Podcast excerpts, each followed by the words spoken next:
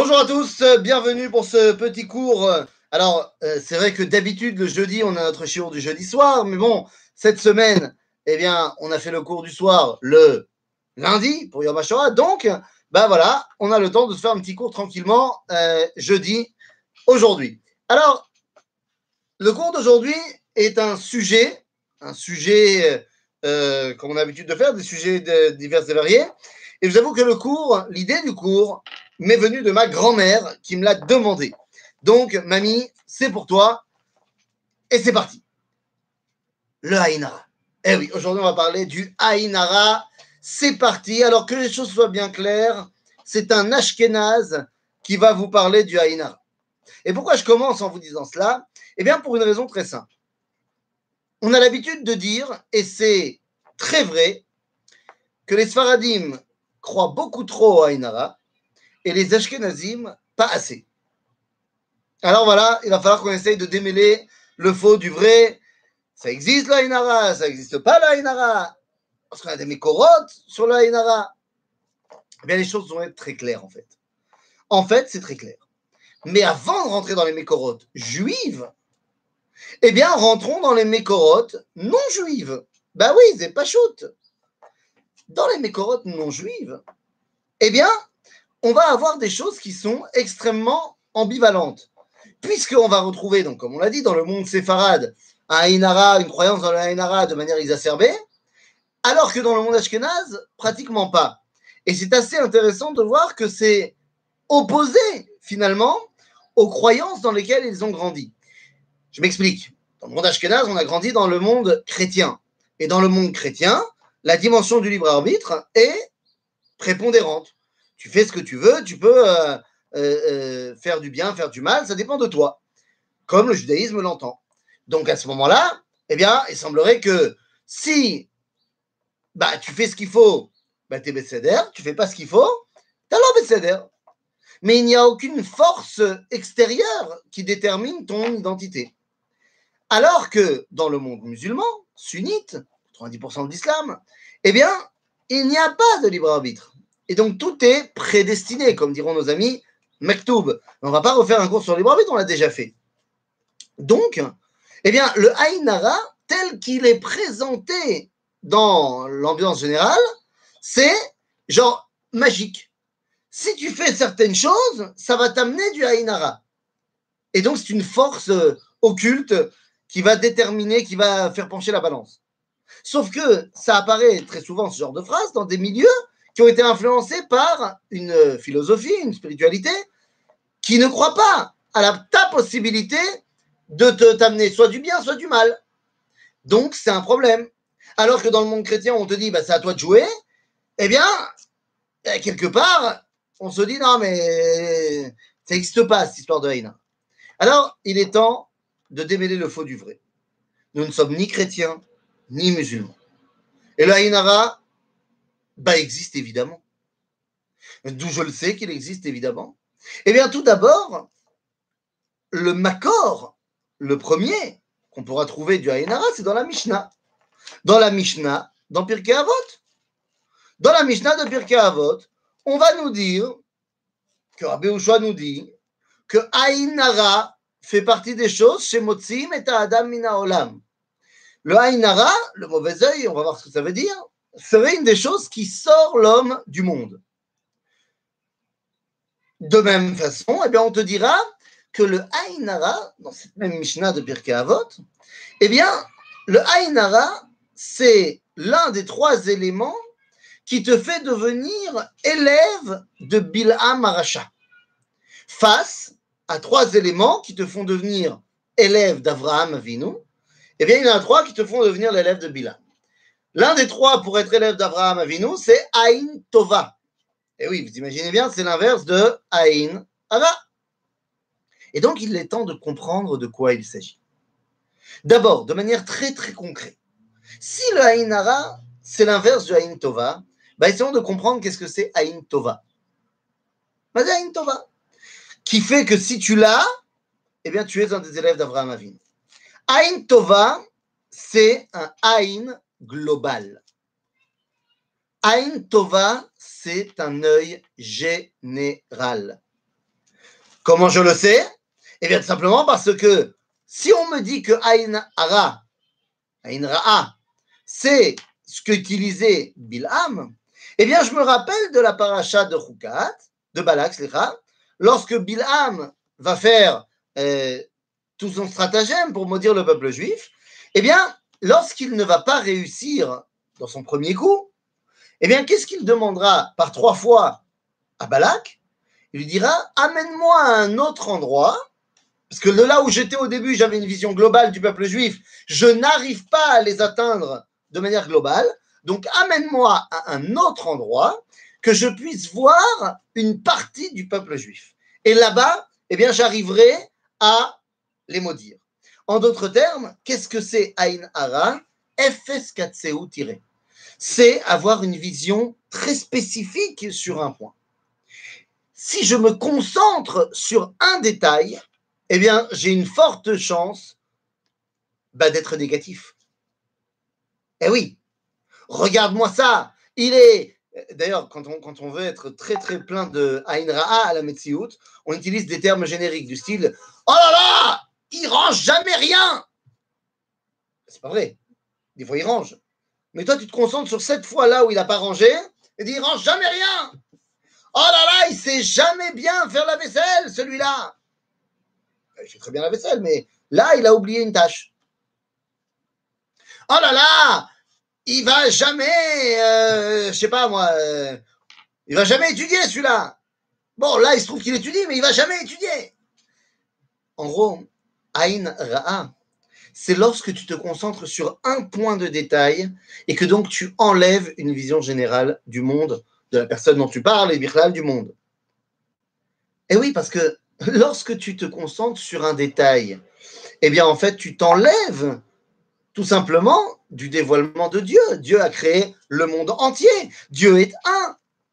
Et donc si tu te considères sur une chose en mettant de côté les autres, eh bien tu t'éloignes de Dieu. C'est pourquoi la Mishnah nous dira Aïnara, ça fait partie des choses qui sortent l'homme du monde. Ben oui, parce qu'il n'est pas dans le monde global que Dieu a créé, puisqu'il ne se concentre que sur une chose. Donc le Aïnara, d'abord, c'est d'avoir une vision extrêmement restrictive, étriquée, donc du monde et donc du dévoilement de Dieu. Quelque part, Aïnara, c'est mettre en avant un côté par rapport aux autres côtés. Mais Rabotai, ça, c'est la définition même de la Avodazara. La Avodazara, l'idolâtrie, c'est prendre une force et la mettre sur un piédestal par rapport aux autres. Lorsque tu prends une force et que tu la mets sur un piédestal par rapport aux autres, eh bien, c'est Avodazara. Il y a le soleil, il y a le vent, il y a la pluie, dans le judaïsme, on croit au monothéisme, c'est-à-dire, Kadosh Baruch est un. Tout dépend de lui. Ne voir qu'une seule chose, eh bien, c'est évidemment ne pas être élève d'Akadosh Baruch. Celui qui était l'élève de Dieu par excellence, et donc nous on veut devenir ses élèves, eh bien c'était Abraham Avinu. Abraham Avinu, il avait Aïn Tova, c'est-à-dire cette capacité de voir les choses de manière global. C'est ce que dira le Rav Kook. Le Rav Kook, dans son livre Oroth, dans la partie qui s'appelle Oroth Israël, dit cette phrase incroyable. Avatenu leumatenu, notre amour pour notre peuple. Ne nous empêchera pas, c'est pas parce que tu es amoureux du peuple juif que ça va t'empêcher de dire là où ça va pas. Aval gam mais même après qu'on ait porté les critiques les plus libres, eh bien mon amour reste intact. Shene Emar, il cite un verset de Shirachirim qui dit Kulach yafa ra'ayati umum enbach. Tu es totalement belle, ma bien-aimée, et chez toi il n'y a aucun défaut. Comment est-ce possible que tu sois totalement belle? Eh bien parce que je te prends de manière générale. Kulach. Prenez une femme, bon, je ne vais pas vous dire la mienne, mais, mais disons que ça marche avec la mienne évidemment, mais ça marche certainement avec vos femmes aussi tu te prépares pour sortir à un mariage et elle sort de la chambre prête, la folie. Et quand elle te dit, elle, te, elle a même pas le temps de te dire comment je suis, que tu es déjà. Et là, elle fait ce truc très bizarre qui est de se rapprocher de manière beaucoup trop dangereuse du miroir et il va trouver que là, il y a un morceau du maquillage qui a bavé. Toi, qui étais plein de Haïn Tova pour ta bien-aimée, eh bien, tu ne voyais pas le petit côté. Alors, c'est Hamoud, mais c'est pas bien. C'est-à-dire que si tu aimes vraiment ta femme, eh bien, tu peux lui dire qu'elle est magnifique, et c'est parce qu'elle est magnifique que tu remarques que là-bas, ça a bavé. Ça n'enlève rien à sa magnificence, mais ça a bavé. Si tu veux, tu peux corriger. Donc, être plein de Haïn Tova, ça ne veut pas dire ne pas voir là où il y a des problèmes. Mais c'est être capable de mettre ces problèmes à l'intérieur d'un prisme général. En d'autres termes, en d'autres termes, le Haïn Hara, c'est l'inverse. C'est n'être pas capable de voir le général parce que je suis concentré sur un point qui est en général négatif, évidemment. Mais ça, c'est une définition. Est-ce qu'on peut voir une action de Haïnara Eh bien, si on va regarder dans le Talmud, dans Maseret Brachot, on voit que à l'époque, ils savent très bien que ça existe, ce Haïnara. Mais c'est quoi ce Haïnara qui existe? Ben, On ne sait pas encore, mais la Gemara nous dit, dans le traité de Brachot, que si jamais tu as peur du Haïnara, eh bien, tu dis, je suis le fils de Yosef, Ben Porat Yosef, Ben Porat Alehain, qui est au-dessus, au-delà de cet œil. C'est-à-dire que Yosef tu veux te rattacher à lui. Pourquoi? Pourtant, Yosef, il en a bavé. Hein il a été vendu en esclavage par ses frangins. Il est arrivé en Égypte. Il a été accusé euh, de viol. Il est passé en prison. Enfin, il a vécu des, péripéties. Et pourtant, dans la bracha que Yaakov va donner à Yosef, te dit tu es au-delà de tout œil. Ben Porat Yosef, Ben Porat Ale Ain. Mais qu'est-ce que ça veut dire? Ben, Ça veut dire simplement que si tu n'avais pas été Yosef, tout ce qui t'était arrivé t'aurait certainement brisé. Mais toi, Yosef, tu n'as, il n'y a pas d'emprise là-dessus. Il n'y a pas d'emprise sur toi. C'est quoi, il n'y a pas d'emprise sur toi? Eh bien, Yosef, tu es Kolel. Yosef, tu as toujours été là depuis ta naissance pour rajouter, pour ne pas te satisfaire d'une vision X ou Y. Tu es là pour rajouter. Et oui, c'est la signification de son nom. Vous savez, lorsque les tribus d'Israël sont nées, eh bien, à chaque fois, on nous raconte les péripéties et ce que pense la mère au moment de la naissance, et ça nous explique le nom. Par exemple, Reuven, Ra'a Hashem Be'oni. Elle a vu, Dieu a vu euh, ma souffrance, donc elle a appelé son fils Reuben. Il a vu mon fils.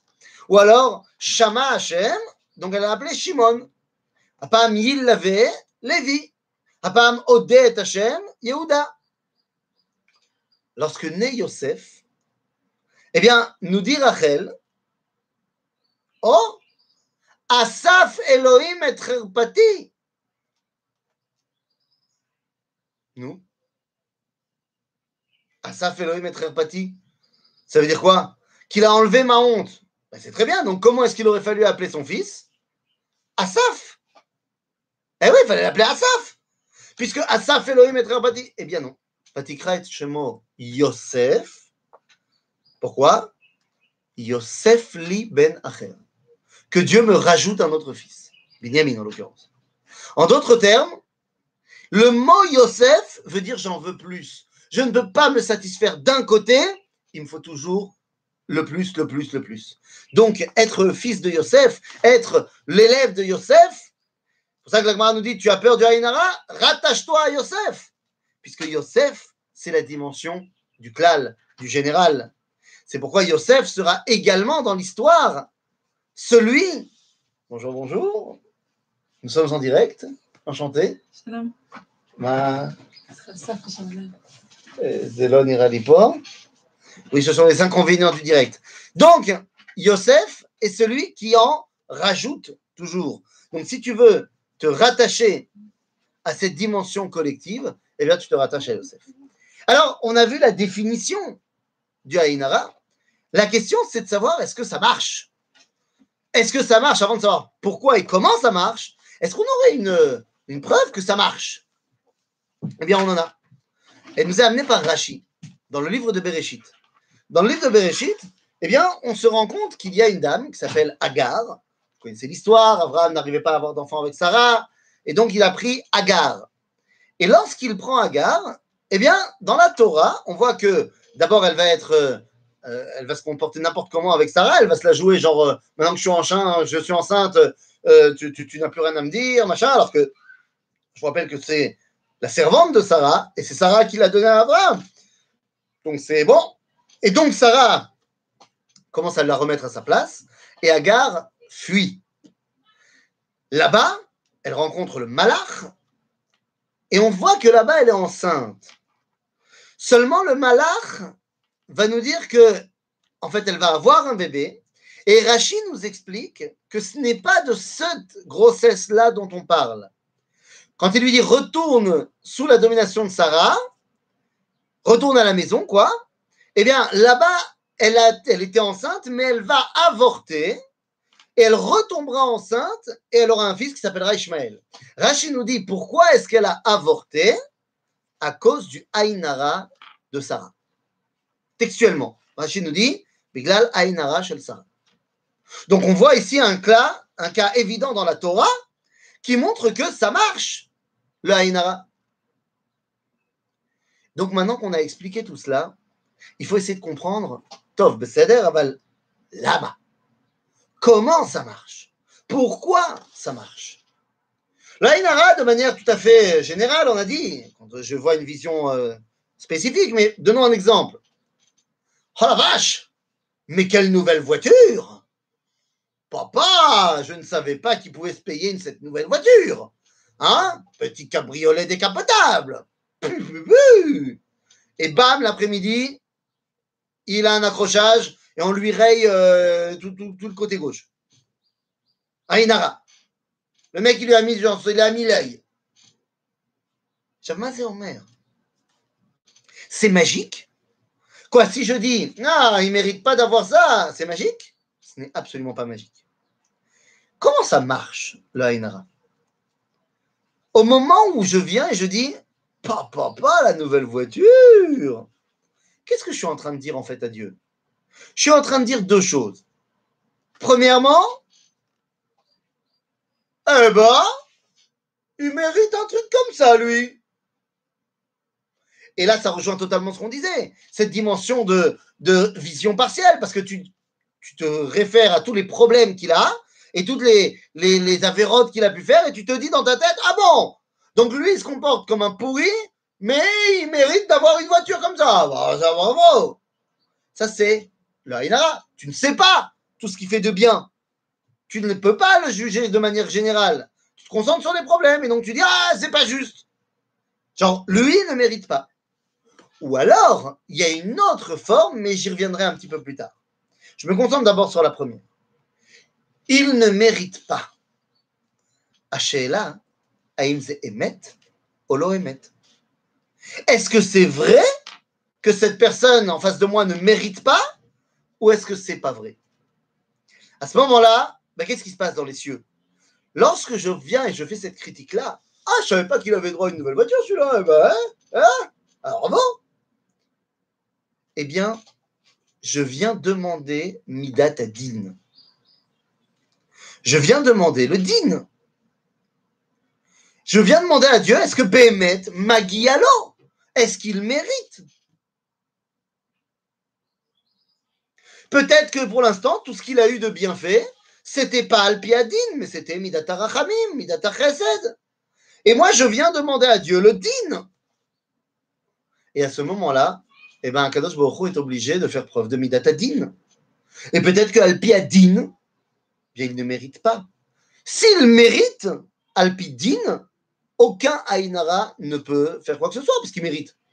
Et comprenez-moi bien, le ce n'est donc pas magique ce n'est pas l'incantation qui va faire que la personne a un problème, c'est la faute qui est véritablement là, que la personne a faite quelque part, qui pourrait amener à un problème. C'est pas parce que moi j'ai dit une formule magique comme alors, euh, je savais pas que ça lui méritait. C'est une fois qu'on a ouvert le dossier Midatadine, ben il est ouvert. Mais je te rassure, si on te parle de Midatadine, alors Midatadine, pas de problème. C'est-à-dire le mec qui vient et qui dit Ah bon, il mérite un truc comme ça. Ah, tu as ouvert le dossier Midatadine Pour toi aussi, on va ouvrir le dossier Midatadine alors. n'en viens pas te plaindre. Si toi, tu commences à être, euh, comme on dit euh, en français, mécané, jaloux, et tu demandes à Dieu qu'il soit juste, bah, il devra être juste avec toi aussi. On ne vient pas te plaindre que toi aussi, après, tu as des problèmes. De la même façon que nous dit la halakha, al chavero na'ana c'est-à-dire quelqu'un qui voit que son prochain, il a un problème, il n'arrive pas à avoir d'enfant. Avec sa femme, tout, ils essayent, ils essayent, ils n'arrivent pas à avoir d'enfant. Et il fait une fila de tout son cœur pour lui. Alors que lui-même n'a pas d'enfant. La nous dit qu'à ce moment-là, il est exaucé lui d'abord, avant la personne pour qui il a prié. Pourquoi? Parce qu'il a demandé Rachamim vechesed pour l'autre. Alors on ouvre aussi la boîte Rachamim vechesed pour lui. Donc si tu as demandé Midatadin pour l'autre, tu n'as pas te plaindre que y Midatadin pour toi. Ah, ça c'est une réalité. Donc, si tu veux, lorsque je viens et que je viens demander la justice, bien Dieu fait en sorte que la justice soit mise en avant. Donc, où il mérite, ou il ne mérite pas. Là où je vous disais tout à l'heure qu'il peut y avoir une autre version de je vois mon prochain avec quelque chose d'incroyable. Et on peut avoir ce qu'on appelle kinat sofrim tarbe chokhma. De dire par exemple, waouh, j'ai mon copain, il vient de terminer un, il va faire un sioum du chasse. Ça peut être soit en mode, bah, bah, eh ben, on voit que c'est une personne qui a rien à faire de sa journée, il a le temps d'étudier la Torah toute la journée. bravo. Donc là, on peut arriver, comme on a dit dans Midat Adin, est-ce qu'il mérite vraiment d'étudier?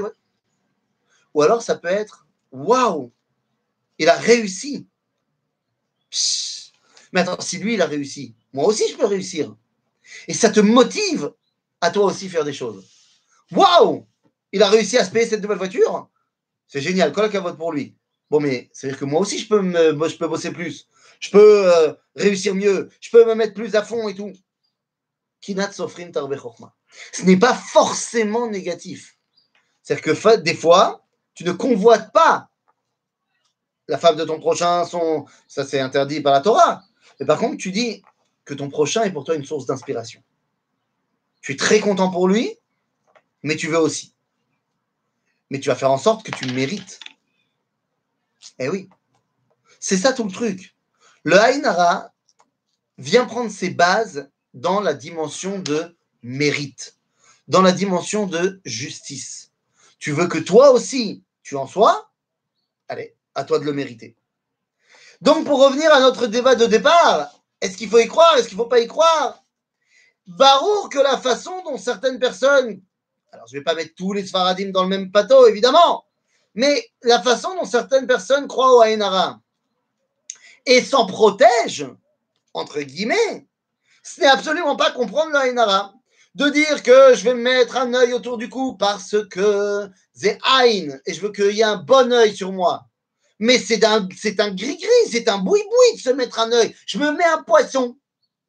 Pourquoi? Bah, Parce qu'effectivement, d'après la tradition juive, le poisson qui est sous l'eau, pourquoi? Parce que l'œil ne voit pas ce qui se passe sous l'eau. C'est mais c'est un symbole. La symbolique, elle n'a d'importance que lorsqu'elle révèle une réalité, une réalité concrète. En Tu peux pas te mettre un poisson et être un pourri dans la vie et penser que euh, à Koltov, c'est pas du tout comme ça que ça marche. Tu peux comprendre ce que représente la symbolique de l'eau et de ce qui est mitachat lamaim et donc le mettre en pratique dans ta vie. Ça oui. Tu peux comprendre ce que c'est que, comme on a dit, donc le Haïnara, la vision partielle. Et donc tu veux un gros œil comme ça sur toi pour te rappeler qu'il faut avoir une vision collective et bénéfique. Mais c'est pas l'œil en lui-même qui fait quoi que ce soit. Il en va de même pour le fil rouge. Hein. Ah non, attention. Ah, le fil rouge, c'est quand même euh, très très haut placé dans le top des absurdités. Ah oui, non, mais attention. Non, parce que par exemple, le fil rouge, on te dit que c'est Sgoula la Parnassa. C'est une grande Ségoula pour la Parnassa. Oui, comme disait mon maître le Rav Cherki, enfin il le dit toujours.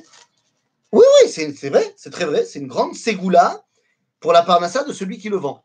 Ah oui, celui qui le vend, ça marche très bien. C'est absurde. D'ailleurs, le fil rouge que tu reçois au cotel, euh, ne, t'en fais pas. Hein. Il a été acheté la pelote de laine euh, le matin même au chouk. Hein. Ça n'a rien de magique. C'est absurde. D'ailleurs, si tu regardes l'origine du fil rouge, ben, tu vas avoir des sacrées surprises, mon ami. Eh oui, parce que l'origine du fil rouge, il n'est pas très positif. Ah ben non. La première fois qu'on voit un fil rouge dans la Torah, c'est lorsque Peretz et Zerach, les enfants de Tamar et Yehuda, vont naître. Eh bien, Zerach sort le bras en premier. La sage-femme, voulant montrer, de marquer le coup que c'est lui l'aîné, parce qu'il y avait des jumeaux, machin, elle voit le bras sortir, elle lui attache un fil rouge. Sauf qu'à ce moment-là, il rentre le bras, et Peretz, s'il le coiffe au poteau, il sort en premier. En d'autres termes, le fil rouge, le premier de l'histoire, n'a pas marché. Genre, le fil rouge, c'est le truc qui marche pas. Et puis après, le deuxième fil rouge qu'on verra, c'est pour le symbole, pour faire sortir Rachav de sa maison. Donc tu me dis, ah bah ça marche, c'est bon. Mais c'est pas une question de mazal. C'est un symbole, c'est un signe, un signe distinctif pour que les soldats d'Israël qui rentrent dans la ville de Yericho, alors que Rachav avait sauvé Kalev et Pinchas, eh bien, elle a demandé qu'on l'épargne, elle et sa famille. Ils ont dit, OK, mais pour qu'on sache quelle maison est la tienne quand on va venir de loin avec toute l'armée, eh bien, mets un fil rouge à ta fenêtre. Comme ça, tout le monde verra que la fenêtre où il y a un fil rouge, c'est la maison qu'il ne faut pas attaquer. C'est-à-dire, mais c'est pas parce que truc. Ça n'a rien de magique là encore. La Gemara Bichlal va nous dire que on a le droit de peindre les racines d'un arbre en rouge et que ça n'est pas un signe de Avodazara, car c'était à l'époque euh, un des, services divins, entre guillemets, des émoréens, de peindre des arbres de, de, plusieurs couleurs. Et donc la Gemara nous dit que tu as le droit de peindre les racines d'un arbre en rouge uniquement si c'est pour montrer à tout le monde que cet arbre-là est malade, il a été attaqué par, je sais pas, euh, des bêtes, machin, et que tu, tu, veux savoir, tu veux indiquer aux gens pour quel arbre il faut prier quel est l'arbre malade pour lequel on veut qu'on prie. Donc c'est juste un truc. Alors si effectivement tu mets un fil rouge pour montrer à tout le monde que tu es malade et que tu veux que les gens prient pour toi, la brioute. Mais sinon, euh, c'est pour ça que moi je dis euh, lançons le fil bleu, le fil vert, lançons le fil multicolore. Je suis sûr qu'on peut trouver des guématriotes sur le multicolore. Donc calmons-nous. L'aïnara à outrance, que je m'en protège par des trucs magiques, bien, ce n'est absolument pas comprendre la dimension profonde de Midatadin. D'un autre côté, de dire Hainara, ça n'existe pas, eh bien, c'est ne pas comprendre la dimension profonde de Midatadin. Donc, il faut avoir un juste milieu, à savoir que Hainara, ça existe, ça marche, mais que ce n'est pas ça qui détermine ma vie. Puisque la personne peut me mettre l'œil, mais si moi je mérite ce que j'ai reçu, eh bien son œil ne pourra pas du tout interférer avec moi-même. Alors les gens disent chez les Poilinim, chez les Poilishim, chez les, gens qui parlent un peu en yiddish, ils disent contre qu'il n'y ait pas de. Toi, chez nos frères séfarades, je n'ai pas besoin de vous faire le détail, Ainara c'est à toutes les sauces. Bien, je dirais la chose suivante Ainara c'est Emet. Aval Yoter Emet, ce qui est encore plus vrai que le Ainara, c'est le mérite qui est le tien par tes actions. Donc, tu veux te sortir du Aïnara bah, Très simplement. Et un Aïn Tova, d'abord. Regarde les gens dans leur généralité, donc avec bienveillance. Et grâce à cela, regarde toi aussi avec grandeur et bienveillance. Et donc, tu pourras, grâce à cela, mériter tout ce qui t'arrive. Et à ce moment-là, plus personne ne pourra avoir d'emprise sur toi. À bientôt, les amis, et ouvrez l'œil.